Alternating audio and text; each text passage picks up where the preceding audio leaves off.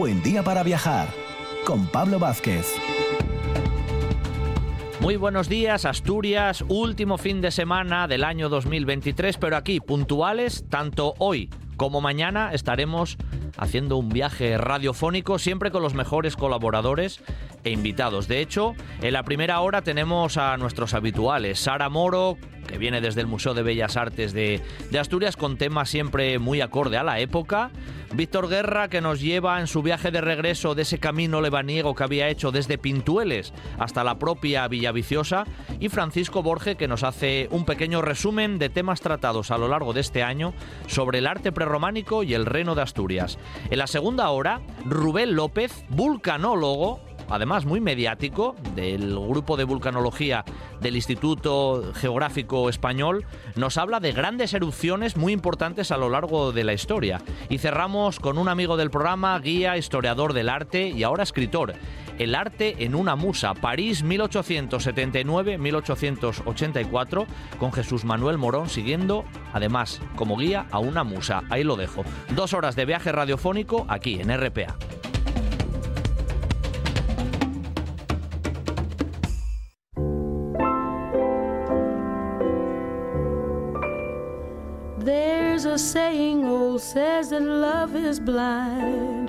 Still, we're often told, Seek and ye shall find.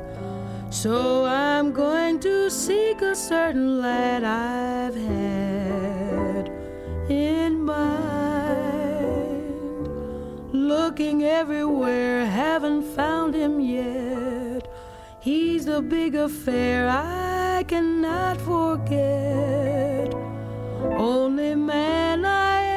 Iniciamos nuestro penúltimo programa del año con ese recorrido siempre atractivo por el Museo de Bellas Artes de Asturias y hombre, aprovechando esta época del año, como ya hicimos el fin de semana pasado, pues vamos a tirar un poco de temáticas de ese ámbito que en el museo vamos a encontrar. Específicamente hoy la huida a Egipto. ¿eh? Bueno, después de ahí del nacimiento, de ese periodo ahí de la infancia de Jesús, pues está muy referenciada también. Y en el Museo de Bellas Artes tenemos algún que otro ejemplo. ¿Quién nos lo va a contar? Eso sí que no cambia. Nuestra anfitriona en el Museo de Bellas Artes, que es Sara Moro. Muy buenos días, Sara. Muy buenos días, Pablo. Empezamos ese recorrido en nuestro penúltimo programa de Un Buen Día para Viajar, porque mañana cambiamos de año, Sara, así que luego al final ya te desearé eh, que tengas buena entrada en el 2024, que seguro que será buena, pero que es verdad, es otro tema, la huida a Egipto, que aparece muy referenciada en la historia del arte y en el museo tenemos algún que otro ejemplo. Sí, la verdad que además eh, la semana pasada hablábamos de esa anunciación, ¿no? Como un paso previo que iba a traer el nacimiento y aquí estamos como en esa transición hasta llegar a esa epifanía, ¿no? Adoración de los eh, Reyes Magos, que es otro de los temas grandes de estas, eh, de estas fiestas. Y, y sí, la huida a Egipto, que es una iconografía muy recurrente ¿no? en la historia del arte, eh, está representada en el museo en varias obras. Hemos seleccionado dos y además em, tienen la peculiaridad o tienen la suerte o tenemos la suerte ¿no? de que cada uno de los artistas eh, nos presenta una visión totalmente diferente. Podemos acercarnos a la huida a través del paisaje, en el primero de los ejemplos que vamos a ver, pero también nos vamos a acercar a la huida a través de una escena muy intimista, muy bonita, la mm, utilización de los colores y de cómo trabaja el artista el tema, que bueno, nos vuelven a, mm, poner sobre la mesa ¿no? lo rico del arte y, lo rico, además, ya que estamos en el Museo de Bellas Artes de Asturias, de la colección que tiene esta pinacoteca. Y seguiremos, como siempre, una línea cronológica, ¿no?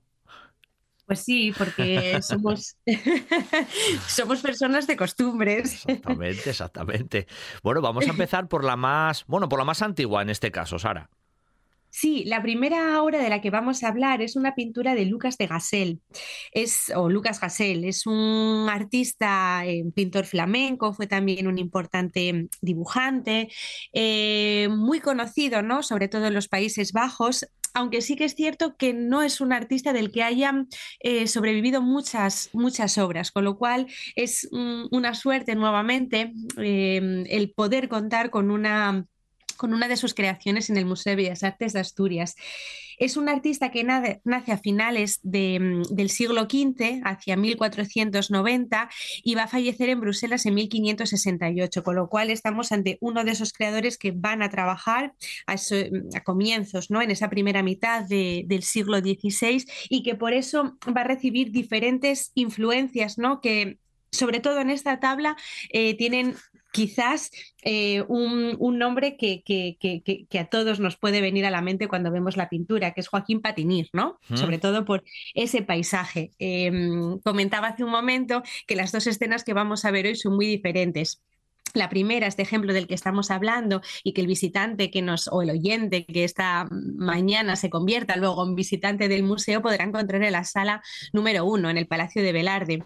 Y aquí van a encontrar un paisaje, un paisaje muy bonito, con una perspectiva marcada, una perspectiva marcada a través de un camino y que acaba en una montaña, ¿no? Em, y esos colores, eh, ese azul averdosado, ¿no? Ese azul que habla de la profundidad y que está tan asociado a, Patinir lo vamos a ver aquí eh, presente e inundando ¿no? ese, ese paisaje tan, tan bonito del que como, como casi unas figuras anecdóticas, porque realmente el peso parece que recae en el paisaje, vamos a encontrar a la Virgen María con el niño en brazos eh, montados en, sobre un burro ¿no? y tirados de alguna manera por, eh, por San José aquí vestido de rojo. Sí, la escena protagonista está claro que son ellos, ¿no? Eh, María, además, una curiosidad, Sara, el niño está tomando del pecho de, María, que es muy, muy bonita la, imagen según van transitando por el camino, pero como buen pintor flamenco, este Gasel nos deja un montón de detalles ahí. Es que el cuadro es para, para ir perdiéndose un poco porque se ven un montón de personajes,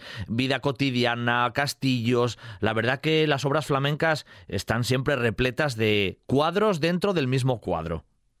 Sí, la verdad que es una, mm, eh, e, es una pintura que, parece que nunca se acaba de agotar, ¿no? Eh, cuando te detienes en una de las partes y giras un poco la vista, ¿no? O desplazas un poco la mirada, encuentras un detalle nuevo que además está trabajado con la misma exquisitez, ¿no? Con el mismo mimo si cabe.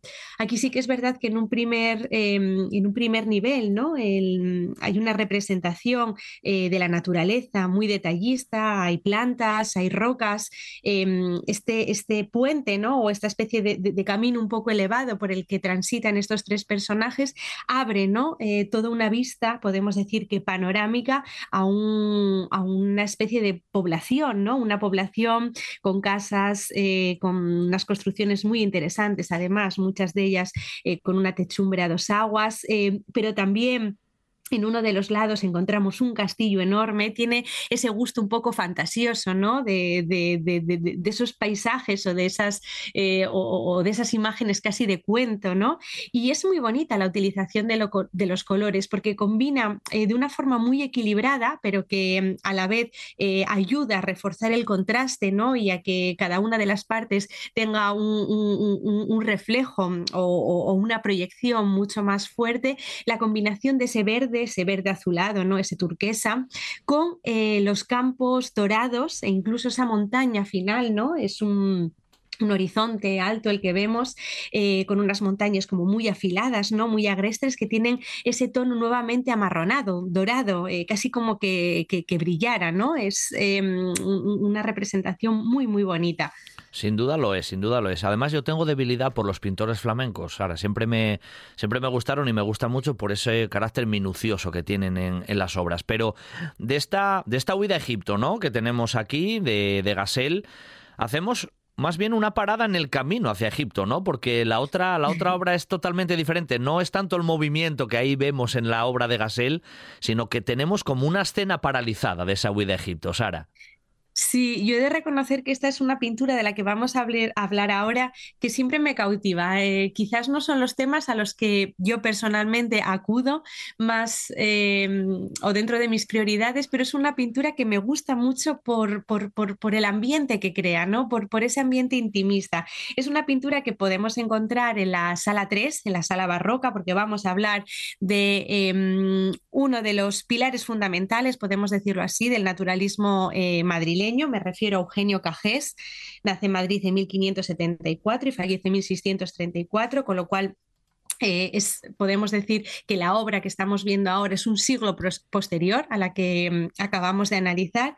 Y aquí sí que es verdad que es un descanso muy hermoso de esa huida, en la que eh, vemos eh, a la Sagrada Familia, ¿no? a la Virgen con el niño, un San José aquí trabajado, pues quizás con más dignidad, podríamos decir que en otras ocasiones, ¿no? Aparece de espaldas y que es cierto que el rostro no se lo vemos al completo, pero es una figura rotunda, monumental, que está señalando hacia, hacia, hacia un lado, ¿no? Tiene eh, con, su mano o su brazo en alto, en alto parece señalar los cielos, ¿no? Y hace alusión precisamente al ángel que le anunció en sueños que Herodes iba a perseguir a todos los nacidos y que por lo tanto ellos debían huir. Y es curioso porque este juego de manos eh, que se establece entre San José y la Virgen nos aporta más información, ¿no? Ese mensaje que viene del cielo y que San José recibe o, nos hace ver a través de esa mano en alto. Y en la figura de la Virgen, que es preciosa y que mira directamente a San José,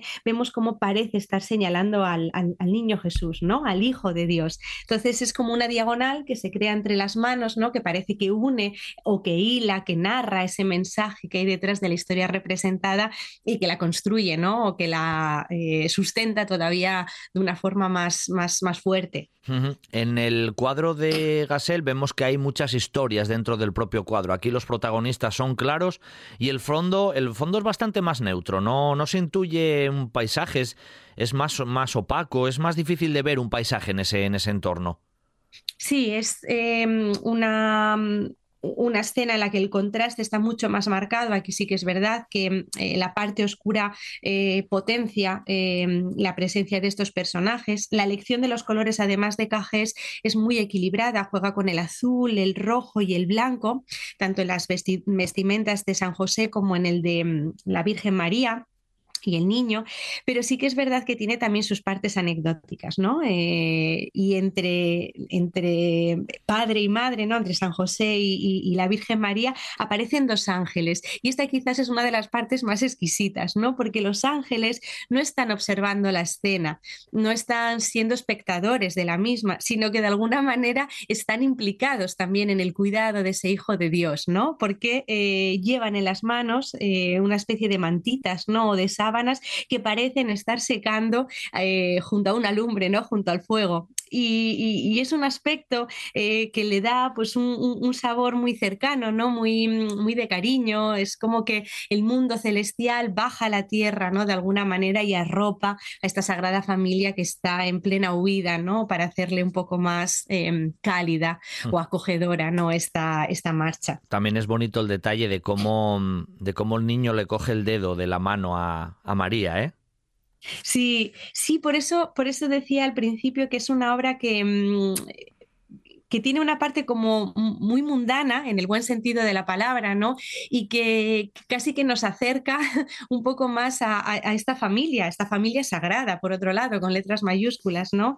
La verdad que la figura de la Virgen es maravillosa, eh, está como concentrada, ¿no? En el relato que le está contando eh, San José, seguramente le está contando de nuevo, ¿no? Ese sueño que ha tenido, eh, por qué se han tenido que, ir. Y hay como una iluminación que sale del fondo, ¿no? Y que cae directamente en su rostro, convirtiéndolo todavía más blanco y esa proyección eh, ensombrece, si cabe más, lo que es eh, el fondo de, de, la obra, ¿no? Es una obra muy exquisita, los volúmenes como están trabajados, la figura de San José mucho más vertical, ¿no? Que, la que compone la Virgen María con el niño, una composición más triangular y en el medio, ¿no? Como una transición o como una unión entre los dos personajes, los tres en este caso, esas dos figuras de, los ángeles en esa escena tan bonita, ¿no? Bueno, está hasta el burrillo, ¿eh? que parece que mira al, pintor directamente, ¿eh? está mirando así de lado. Él es protagonista también un poco, en este caso en la obra, un poco más escondido. Sí, porque además em, emerge de un lado, ¿no? Tiene un carácter un poco eh, moderno, ¿no te parece? Sí.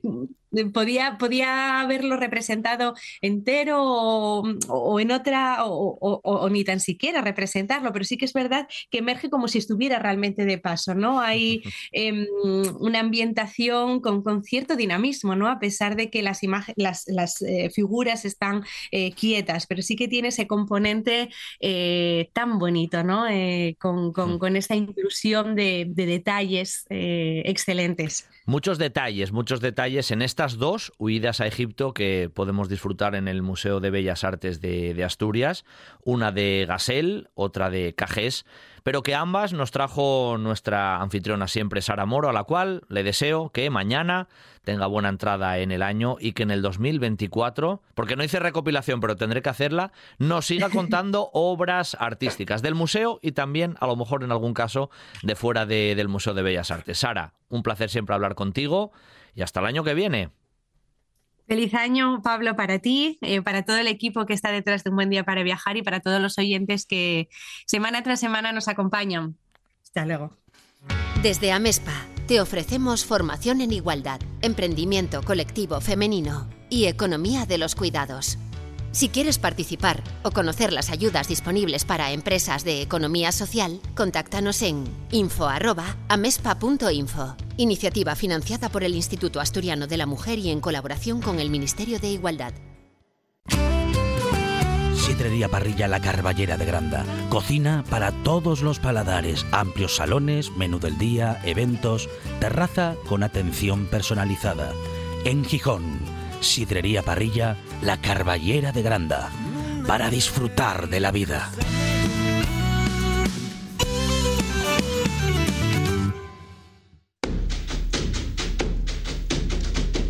Un buen día para viajar con Pablo Vázquez en RPA.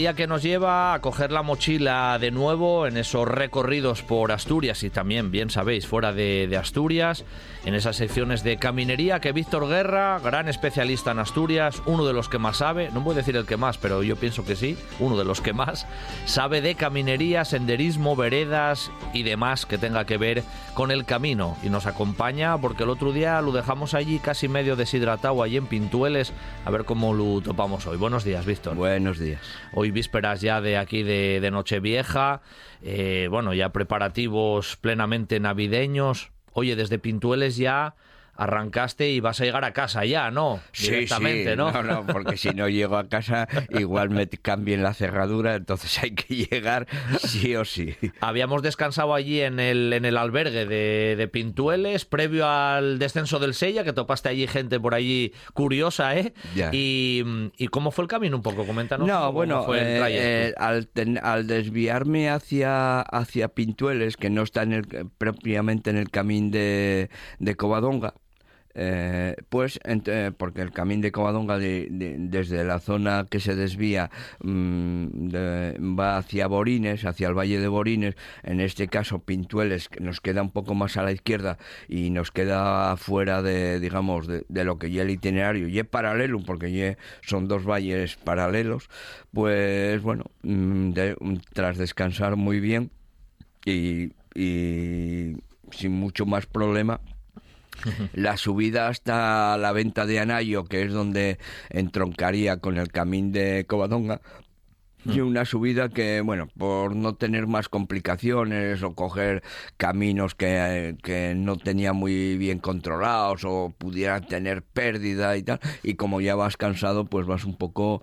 tirando un poco de lo que más conoces y de lo que a lo más seguro. A tiro fijo, ¿no? A tiro fijo. Oye, es una pregunta ahora que lo dices, Víctor. Normalmente cuando haces los preparativos de una ruta que a lo mejor ya la hiciste, pero que vas por zonas así un poco nuevas, sueles mirar el día antes, oye, voy a calar por aquí, o preguntas a veces también a la gente lo que surja. Mm, bueno, dos cosas. Primero, no miro nada. Generalmente yo llevo el GPS para grabar, eh, salvo alguna duda muy curio muy concreta, eh, y luego no pregunto. Eh, además, a mis alumnos en los, en los, en cuando daba clases a los guías de media montaña, era que no preguntaran a los aldeanos uno puede quedar un poco asustado diciendo, ah, ¿cómo no vas a preguntar a los aldeanos? No, yo decía que no preguntaran, primero porque las coordenadas, digamos, y los conceptos de, de lo que son veredas, senderos, caminos, pistas, son muy distintos a, a, los nuestros, ¿no? Entonces, si tú preguntas, te van a decir, la primera senda a la derecha, el camino a la izquierda, no sé qué, y cuando llegues allí encontrarás mm, tres sendesantes, cinco no sé qué, con lo cual ya, no, sabes si te dijo. Claro. Y cuando daba clases, pues eh, tenía siempre un problema porque preguntaban los chavales, porque los citaban determinada cumbre en determinado punto y nunca me llegaban, y era porque habían preguntado a un paisano, no, mejor por aquí y tal. Y bueno, al, al final la liada y es siempre monumental, ¿no? Entonces, generalmente, bueno, más o menos conozco, bueno, más o menos me oriento muy bien y además tengo una memoria, así como no sé casi la fecha donde, que, en que nací, lo que son, digamos, cruces de caminos y, y tal. Y, en este caso era muy fácil. O sea, si no quería meterme y no quise meterme porque iba, bueno, más cansado, además una sandalia me había dado problemas y ya estaba una ampolla ahí medio trabajando el pie, pues entonces subí por la carreterina que sube a, a la venta de Anayo directamente, que además te permite ir viendo el Valle de Borines, bueno, y, eh, son zonas que no sueles andar y bueno, al ir caminando muy tranquilamente puedes contemplar un poco la estructura de los valles, eh, la referencia de pueblos, etcétera. Ahí encuentras eh, peregrinos y esto, gente caminando, vas tú solo, ¿eh? No, no. O algún lugareño que topes desde que, Desde que salí de, de Astilleru solo, soledad. solo vi vaques y algún ganadero. No, no, quitando botes y en cangas de y en arena y bueno, también en Valdeón, pero no, no, fue... Este, bueno, como casi todos los caminos que hago están un poco fuera de los contextos peregrinos habituales. ¿eh? y generalmente eh, yo voy en dirección, en este caso iba en dirección contraria contraria a la, gente que viene al santuario de Covadonga. Claro, claro. Oye, ¿lleves el botiquín contigo? Nunca te lo pregunté. Siempre llevas eso, ya imprescindible, ¿no? Llevarles cuatro cositas. No, yo, no, no, más de más cuatro. De cuatro Sí, ¿eh? sí. Yo hago mis propias cremas, mezclo cremas y hago cosas y tal. Y luego eso, lo que te receta la señora doctora para el camino, alguna cosa también para gente que se puede encontrar mal, vendas. Eh, eh, como trabajé como guía y con gente en el monte, siempre procuro llevar, no solo para mí, sino ir un poco abundante porque nunca sabes lo que te va a pasar. ¿Eres tiquismiquis con el tema a lo mejor del calzado? Quiero decir, tienes un determinada, oye, estos son muy buenos y me adapto bien a ellos. sí, sí, cada vez es más complicado lo del calzado porque ahora como lo hacen por los pesos y según pisas, eh, claro, hasta la pisada. Claro, ahora antes tenías unos botes y duramente hasta que se caían. Ahora, como les dejes dos años, cuando vas a cogerles, eh, pudrió la, la, entresuela, con lo cual... Ya no valen. No valen. Entonces, no, sueles tener unos marques de referencia que siempre te van bien. El problema que tenemos, o yo tengo, porque no sé si que me crece el pie a mí, o, o, o mengo yo, oye, que me gasto mucho, y entonces tal. Y es que, claro, con esto del estallido europeos, americanos, chinos, japoneses, coreanos, no sé qué, pues eh, cuando voy a... tienes que tenerlo muy claro porque el estalles eh, depende si es americana o europea, y eh, tal. Pero en general siempre tú, yo utilizo, por ejemplo, en verano suelo utilizar sandalia de monte, que está bien. Ahora, eh, los nuevos materiales pues te dan como este caso que me reventó una media suela y bueno, ibas pisando de lado. Ya te va dando guerra porque ya vas pisando mal, ¿eh? ya tienes que andar ahí haciendo trampes. Bueno, que nos desviamos aquí un poco ahora, vamos a volver al camino otra vez. A ver, ibas hacia esta zona más o menos de, Anayo, dijiste, Anayo, llegas a Anayo, ya frontera con, ya entras un poco más abajo a, a Villaviciosa, al concejo de Villa, ¿eh? al concejo de Villaviciosa, ya estás en esa sensación de ir a casa. Eh, Eh, y eh, lo primero, ya entras, después de un, de un largo tramo de carretera, entres hacia, hacia Sietes, ¿eh? Con, con, la iglesia de San Emeterio, ¿eh? que es impresionante. Esa portada, iba a preguntarte yo por ella, esa es muy original la portada de la iglesia. Yo cuando la vi dije, hostia, aquí están los masones. Es que tiene unos detalles ahí de la luna, del sol. las dos columnas, de que tiene, a mí me recuerda, me recuerda mucho a los tableros de logias, lo que llamamos cuadros de logia, que cuando los masones se ponen a trabajar ponen un cuadro con los eh, elementos simbólicos de, de, la logia, ¿no? Y, y, de los elementos importantes son el, el sol y la luna, perdón, y las dos columnas a cada lado, derecha e izquierda. Y, y cuando llegas allí, lo ves, es una iglesia renacentista dedicada a San Emeterio, igual que lo de Tina Mayor.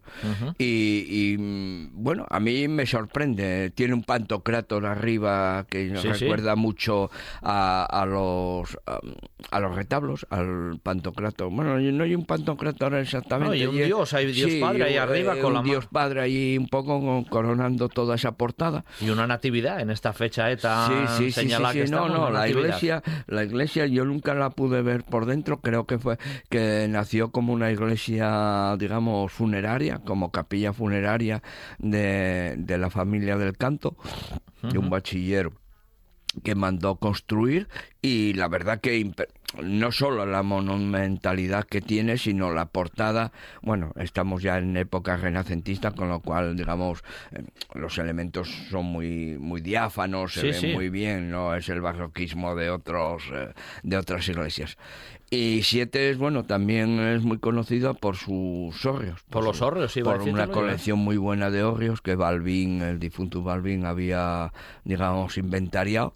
En este caso se cruza la, aldea en dirección a otra aldeina muy pequeña que es Buslav, que es en la zona final del del sendero tan famoso ahora que está tan en boga de los molinos del profundo. Sí, sí. ¿Eh? Ahí. Oye, y una, una cosa que te corte, Víctor. Una placa esta que tiene que ver con esto de Microsoft y el Windows 7, que una cosa ahí. Sí, yo creí que, iban a poner, yo creí que iban a poner el 7 es la sede de Microsoft, pero no pusieron yo nada más que una placa. Pues en, en, el, en lo que llaman, o lo que es, o fue el casino de 7, eh, hay una placa de Microsoft que, como sacó aquello del Windows 7, en conmemoración, no sé si ellos puso red, red eh, importante para el pueblo, pero una placa al Windows 7 pusieron. Pero creo que algo hicieron de, ponerles un poco más de potencia allí a las wifi y tal. Pero es curioso porque la placa ¿eh? hace referencia, el agradecimiento por el Windows 7 allí tiene su, su gracia. Bueno, íbamos, íbamos ahí de 7 con los hórreos y tal, la iglesia de San Emeterio, a Buslaz. A Buslaz. En Buslaz tenía la posibilidad de dejar otra vez el camino de Covadonga e irme por el profundo, pero si iba por el profundo hacia Balbúcar tenía el problema de que, bueno, problema, de que no podía resarciarme de la sed y de y de y del hambre de, de los días anteriores porque en Breceña eh, tenía la posibilidad de parar que allí hay un albergue también y un bar restaurante que que merece la pena y que estaba abierto.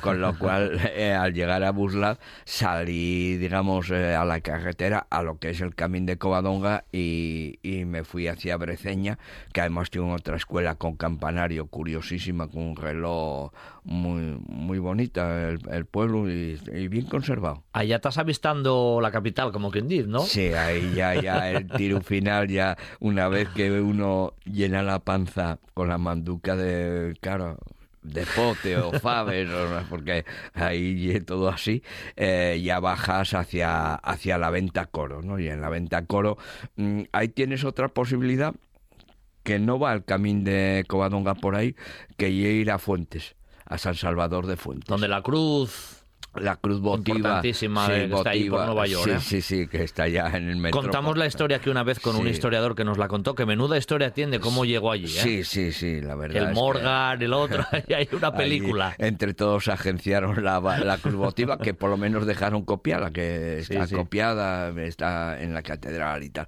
Y bueno, yo en este caso, pues también por no coger más carretera, e ir un poco más de derecho de la venta Coro o venta Coru, eh, ya coges el camino de Covadonga que te sale a Balbúcar y a Mandi, ¿no? En la Mandi, bueno, visité a un compañero que tiene un albergue donativo allí en la ferrería, al compañero Sergio, que le mando un saludo desde aquí, y visitar la iglesia de Amandi ya camino de la recta final hacia Villaviciosa. Y que llegaste con la pata coja, casi literalmente Sí, ya, no, con ese tramo final. sí, cuando esos calzados tienen esos problemas de que tienen como unas gomas expandidas y cuando eh, como unas burbujas, pues digamos que se deshace todo el interior y entonces, digamos, vas como, tor- va- vas como torcido, no, vas torcido. Vas torcido. Porque, bueno, van, vas pisando mal, eh, bueno, una desgracia. 24 kilómetros en este caso fue este último tramo hasta llegar y- a Villaviciosa. Y, todo menos los ocho primeros kilómetros de Pintueles a Nayo,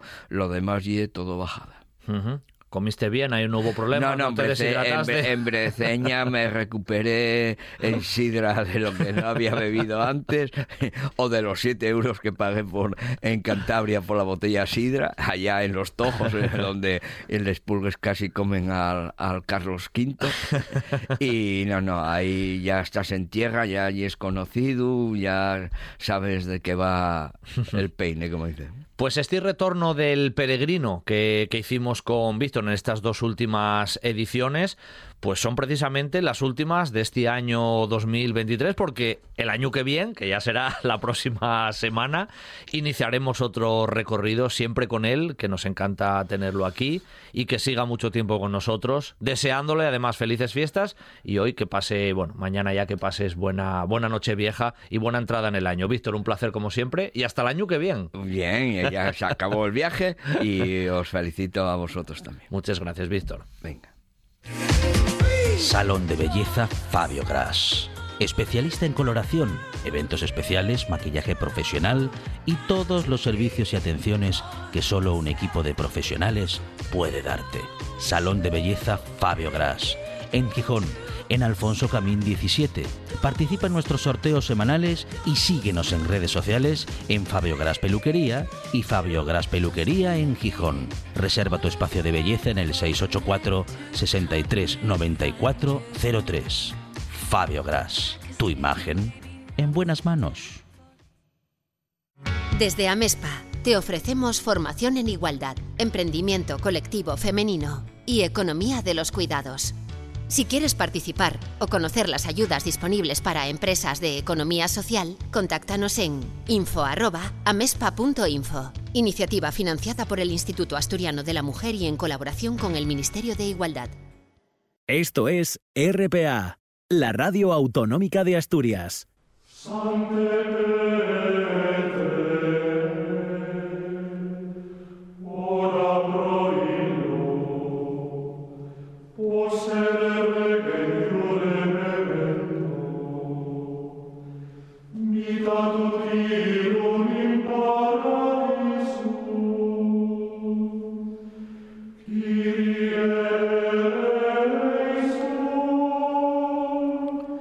Pues sí, estamos en nuestra sección de arte prerrománico, la última de este año, precisamente que ya finiquitamos mañana y apenas le quedan unas horas, este año 2023. Y precisamente aprovechando esta cuestión, vamos a hacer un poco de resumen de algunos de esos temas que a lo largo de este año, desde principios de enero, hemos ido tratando, bueno, pues con nuestro protagonista de la sección, que no es otro que Francisco Borge Cordovilla. Muy buenos días, Francisco. Buenos días, Pablo. Muy buenos días a todos. Bueno, estamos dando aquí ya los últimos coletazos de, de este año, ¿eh? que mañana ya cambiamos otra vez ahí, pasamos la última hoja de- del calendario, aunque esto ya está un poco pasado de moda, ya esto de los calendarios cada vez tenemos menos, esto del móvil lo robó todo, Francisco, pero haciendo un poco de, de síntesis, oye, un año ha dado, ha dado para mucho, no sé si te acuerdas ya casi de todo lo que hemos ido hablando, Francisco, pero mucho, ¿eh? Un año muy intenso, que va, casi ni me acuerdo. Eh, Sí, sé que entramos en temas que no habíamos entrado, en temas así un poco genéricos, como el concepto de Oviedo, el atrio de San Salvador, el cementerio, todas estas cosas. Habíamos, sé que fuimos por ahí, luego fuimos por más sitios, pero... Claro. Mira, pues te recuerdo me acuerdo de lo que nunca se hizo. Que, a que, a primeros de enero, la primera semana de enero, cuando empezó el año, que el año, bueno, la semana que viene para nosotros será lo mismo, pero del 2024, empezamos haciendo un poco síntesis de, de algunos de los estudiosos, investigadores, Ah, bueno, pues que a lo largo del tiempo también fueron escribiendo sobre esto mismo, ¿no? El arte asturiano, la historia de Oviedo, pues Casielles, Uría y alguno más, pues alguno más, Francisco. Una revisión historiográfica, sí, sobre todo, bueno, de lo que es la historiografía, a partir de los cronistas historiadores del, siglo XVI, ¿no? Mm. si nos habíamos remontado a las de las crónicas habíamos hablado antes, me parece. Sí, de las crónicas antes. Estuvimos, estuvimos haciendo un poco de crítica, porque claro, es lo que corresponde a esta visión historiográfica consagrada de Oviedo como ciudad regia, ¿no? que es una cosa que, claro, que no se tiene en pie y que triunfó y que triunfó muy hmm. de una forma muy, muy, vamos, eh, muy desproporcionada a, la base sobre la que se sustentan. Claro. Eh, Hombre, es que hablar de ciudad regia eso suena bien ya de mano, Francisco. Entonces yo creo que por eso triunfó también, ¿sabes? Es la, es la traslación a, a, la interpretación historiográfica de la afirmación cronística esta que, hace el albeldense de que Alfonso II había trasladado a Oviedo todo el orden de Toledo, eh, Toledo fuera, fuera ¿no? Eh, habla de que había trasladado el orden de todo el orden de la corte, tanto en la iglesia como en el palacio, eso. Sicuti Toledo, Toledo fuerat. Entonces, claro, como Toledo por antonomasia en la literatura, bueno, referida al, reino visigodo, es la ciudad regia por excelencia, pero eh, más que por excelencia es la ciudad regia por una razón, más que por la más que por la presencia allí del, Palacio Real, etcétera, que ya se sabe que los reyes godos muchas veces, eh, lo mismo que después los asturianos, tenían el trono donde ellos tuvieran su sede y su sede era, bastante, era bastante nómada, es decir, que ellos lo mismo estaban en sus villas, en, en Gérticos, en donde fuera, ¿no? En todas estas villas que hay, que hay en en Bamba, etcétera. Todos estos sitios que están repartidos por la meseta, por, los campos góticos, ¿no? Eh, pero Toledo está consagrado como urbe regia más que nada por una, por una razón de peso muy grande, y esta es eclesiástica, y es la celebración en ella de los concilios, presididos, claro, por el rey, ¿no? de los sínodos episcopales del rey. Y a, tal efecto se hace en la Vega Baja de Toledo toda una infraestructura alrededor de la Basílica de Santa Eulalia, etcétera, y por eso y por eso la, ciudad regia o ciudad de los concilios es por excelencia Toledo. Pero claro, pese a que en Oviedo eh, cada vez está más, más, cada vez está más afirmado por un sector, por lo menos de la historiografía, que los concilios que citan los cronistas historiadores de época moderna, bueno, y el obispo Pelayo, ¿no? en sus versiones de la crónica de Alfonso III, son concilios que realmente tuvieron lugar, aunque luego las actas se hubieran interpolado, modificado, todo lo que se quiera, mm, pues eso, es otro, otro signo más de emulación de Toledo, ¿no? Eh, pero vamos, de ahí a que Oviedo eh, fuera una ciudad ni, ni, regia ni nada, ¿no? Hasta claro. se sabe. Oye, antigua discusión, entre Casielles, Uría, que también tratamos, eh, José González, todos, todos mm. posicionaron siempre el concepto todos, urbe regia, todos, siempre en, esa base empezaron todos, ¿no? Incluso Vicente José González fue, fue el,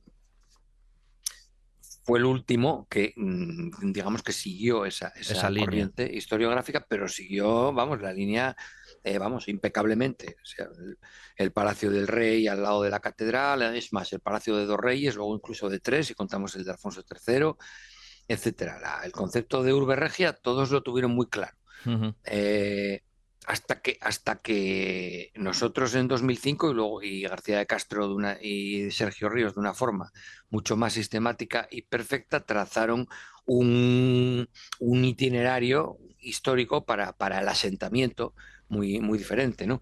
Yo en 2005 ya dije que, era, que, era, que, lo que era Oviedo era eh, un, un, modelo monástico, al, al, igual que los que había en la Europa coetánea, que había establecido Fruela primero con la finalidad de, montar un episcopado en la Asturias transmontana.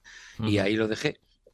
Sí, pero menudo, menudo salto cronológico, ¿eh, Francisco? Porque al fin y al cabo, bueno, desde Uría hubo muchos años ahí donde el postulado de Urbe Regia quedó, al pie de la letra, exactamente. Vamos, no, es que es, más, yo estoy convencido que hoy en día en la facultad, si tú preguntas, pues yo qué sé, más de, la, más de la mitad te van a decir que todo esto que decimos nosotros no son más que barbaridades.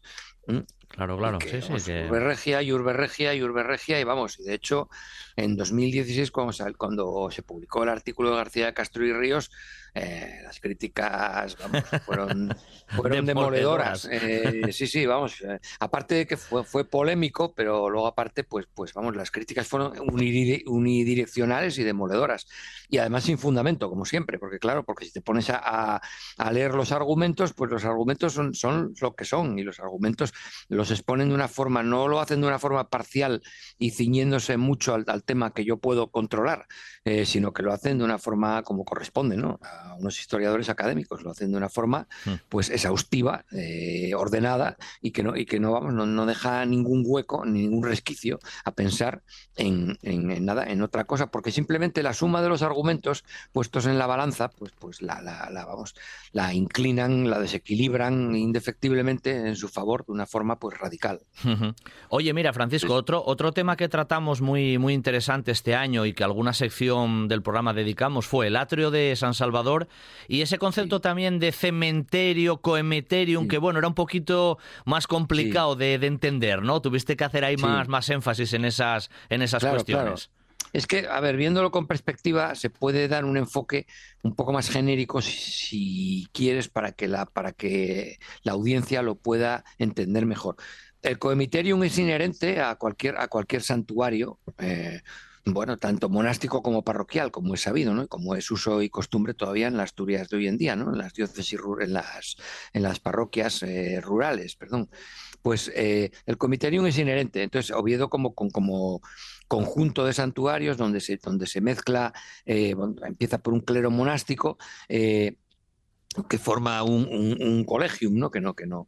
Ahí los, los, los, monarcas van sumando iniciativas para que la población monástica asturiana, la, más relevante en calidad y cualidad, se vayan trasladando a este santuario eh, presidido por, por esa fundación, ¿no? Eh, importantísima de, Fundación Regia, sin duda, de, San Salvador y los doce apóstoles. Entonces, todo este clero monástico, eh, lo, que, lo que la finalidad que tiene hasta que se erige el episcopado, sea cual fuere la fecha en la que esto ocurre, eh, la finalidad que tiene evidentemente es la de servir al culto de estas basílicas, sin, eh, sin, perjuicio de que ellos puedan tener sus propios cultos que son bajo la, advocación bajo la que se ubican, como colegio monástico. Entonces, al final, eh, todos estos monasterios llevan inherente el concepto de cementerio más la presencia de, San Salvador, que bueno, hay que poner en relación seguramente con, la, con, la, con los enterramientos privilegiados de los fundadores, ¿no? o sea, de los fundadores de las iglesias estas.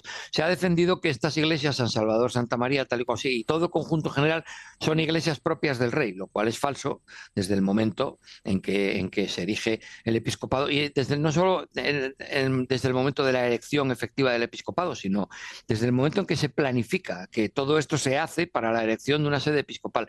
Nada de iglesia propia. Toda la donación de 812, de 17 de noviembre de Alfonso II a San Salvador, a su obispo Adulfo, bueno, se quiera ponerse como se quiera poner, se quiera cambiar la, fecha de la elección efectiva del, episcopado, ¿no? del establecimiento efectivo del episcopado, etcétera, está muy claro que, obedece a un hecho planificado y para nada eh, improvisado. No, no, no hay improvisación. O sea, eh, esté funcionando el episcopado eh, efectivamente el 17 de noviembre de 812 o no, está muy claro que la, que la, que, la donación, la dotación material ya está hecha, ¿no? Y dentro de esa dotación material está el cementerio desde el, desde el primer momento. Ahora, luego, ¿qué pasa? Que, que ese cementerio evidentemente se ubica en lo que se llama el atrio. El atrio es la jurisdicción eclesiástica, ¿no? Entonces el cementerio tiene que estar dentro, no fuera. Pero luego este cementerio, ¿qué pasa? Pues que se fragmenta. Eh, y el, fragmento viene de la fragmentación del colegio eh, monástico, que se fragmenta, como sabemos, en dos principales monasterios, el masculino y el femenino, que en principio eran uno, eh, y se fragmentan en San Juan Bautista y San Pelayo, y no se fragmentan así por las buenas, sino que se fragmentan por acción de las élites. Pues esta fragmentación viene en estos dos, en estos dos principales estamentos monásticos, viene precedida por el establecimiento de las élites en el interior del atrio, como ya dijimos muchas veces. Eh, aceptando la jurisdicción episcopal y una serie de reglas jurídicas que implican la devolución de sus fundadores a la sede principal de San Salvador, pues después de sus vidas o de lo que se acuerde en, otro caso. Y entonces es cuando surge el concepto este de cortes, las cortes dentro del atrio. Entonces el atrio se divide en cortes. Tenemos por un lado la corte de Santa Cruz, que es la famosa que se ubica junto a Santa María del Rey Casto. Luego está la corte de, Santa Gadea, que es la que tiene dentro el monasterio de Santa Marina, que está al sur eh, y rodeando San Tirso y, al sur y al este del mismo. Y luego está hasta los límites del Palacio Episcopal. Y luego está la corte de Santa María, que está en la zona de la Noceda, ¿no? que, está fuera de los dominios del monasterio de San Vicente, pero que cogería la zona más, más eh, más al norte, toda la zona norte, lindando con la, con la vía que, discurría hacia Siero. ¿no? Entonces, este fenómeno de las cortes son las que fragmentan el cementerio. El cementerio existe desde el principio y las, y las cortes que delimitan dominios monásticos, ahora sí, de familias, como decíamos, ¿no? de la élite, de la élite de la nobleza y a veces de incluso de la familia real asturleonesa, como en el caso de San Juan Bautista y San Pelayo, que eso es un, monasterio que se segrega del colegio monástico, por ende de, de las infantas eh, de, la, de, la, familia real asturleonesa que se establecen ahí y entonces quieren manejar ellas el asunto, ¿no? Y entonces pues establecen, establecen un, instrumento, una institución jurídica separada. Luego San Vicente, pues por ende de, otras fuerzas a las cuales no son ajenos los fundadores de Santa Marina, de Santa Gadea y Santa María, o sea, la familia famosa de Gundemar Opinión y, Muneadona, ¿no? entonces, la fragmentación eh, viene de, este establecimiento, de esta división en cortes dentro del atrio, que la fragmentación en realidad, sin, sin, ser voluntaria, la, la, llevan a cabo los propios obispos desde el momento en que llevan a cabo estas cesiones dentro, dentro del atrio. ¿no? Estas cesiones que implican cesión territorial por un espacio de tiempo, pero que al final se acaban perpetuando y acaban dando al traste con la idea original. Claro. Oye, ¿quién era este Gundemar Opiniolis que lo acabas de nombrar ahora? Fue un personaje que también tratamos mucho en la sección.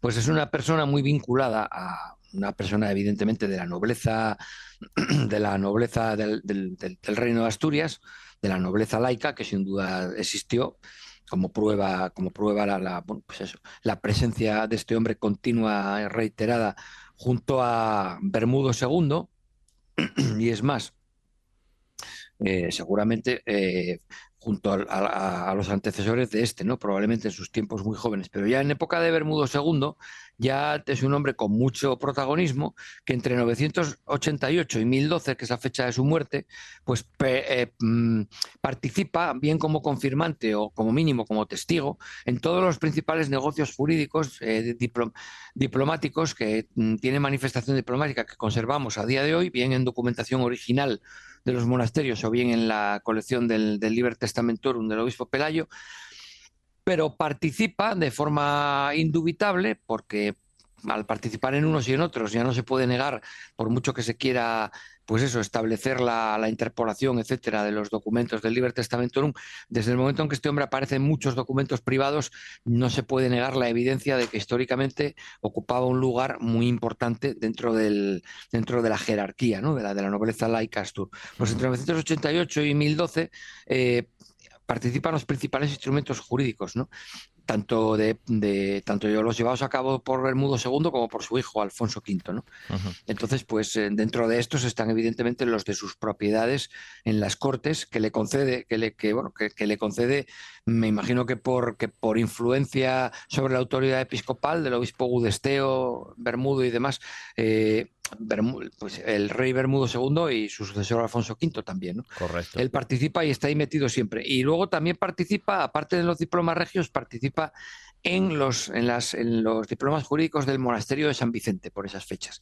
Y de ahí que yo diga que, bueno, que, que yo, que ello nos mueva a pensar, tampoco es porque lo diga yo, yo nos mueva a pensar, la razón de esto tiene que ser que él eh, estaba muy imbricado con, con la dirección, de, o sea, con, con la dirección del monasterio de San Vicente o con la facción de, clérigos monásticos que pretendían segregarse desde muy temprano ya de San Salvador.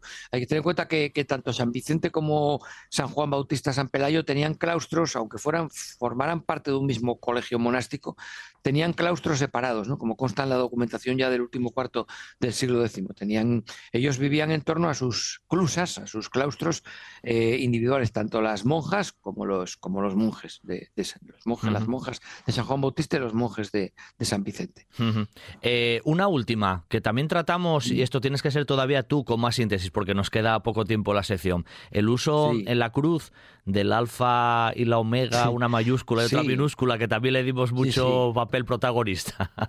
Sí, ya habíamos hablado, además eso fue, bueno, fue como consecuencia casi de una polémica en las redes sociales, que al principio no tenía nada que ver conmigo, pero luego me vi envuelto en ella porque, bueno, había gente que no, que no, que no, que no, que no admitía la prueba y hubo que remontarse al siglo V, ¿no? Las cruces procesionales de, renanas para, para, para, bueno, en esa obra monumental también de García de Castro, ¿no? Sobre, sobre, las, el signum salutis. Eh, pues hubo que remontarse para ver, para convencer a la gente de que el uso, de que el uso litúrgico parece una tontería, ¿no? Al fin y al cabo, el, tema de las, de las grafías que vayan inherentes. Pero claro, tiene, tiene un trasfondo tiene parece una tontería formal, pero habíamos concluido que tiene un trasfondo teológico importante, ¿no? Puesto que el alfa significa, significa a Dios, el principio, el inicio, que bueno, según los filósofos griegos tampoco hay tal inicio, sino que el concepto de un Dios, vamos, omnipresente y que, no tiene ni principio ni final, pero claro, la creación como manifestación de Dios, esa sí tiene final, y como la creación de Dios no significa el final de Dios, la omega, que es la que simboliza el final de los tiempos, eh, según las en el escrito del libro de la revelación de, Juan, la omega no puede ser mayúscula nunca, desde, desde la perspectiva de la teología, que es la que rige, como sabemos, los planteamientos, estos planteamientos eh, de toda esta gente eclesiástica de todos estos siglos, mal llamados los, los, siglos de la oscuridad o tal o cual, bueno, son oscuros en lo material, pero son, son de un desarrollo de la, de la filosofía helenística, posclásica, de un desarrollo muy importante. Es decir, eh, se están desarrollando ideas de los filósofos griegos y, helenísticos y romanos. Entonces, pues, pues ese es el sentido que tiene.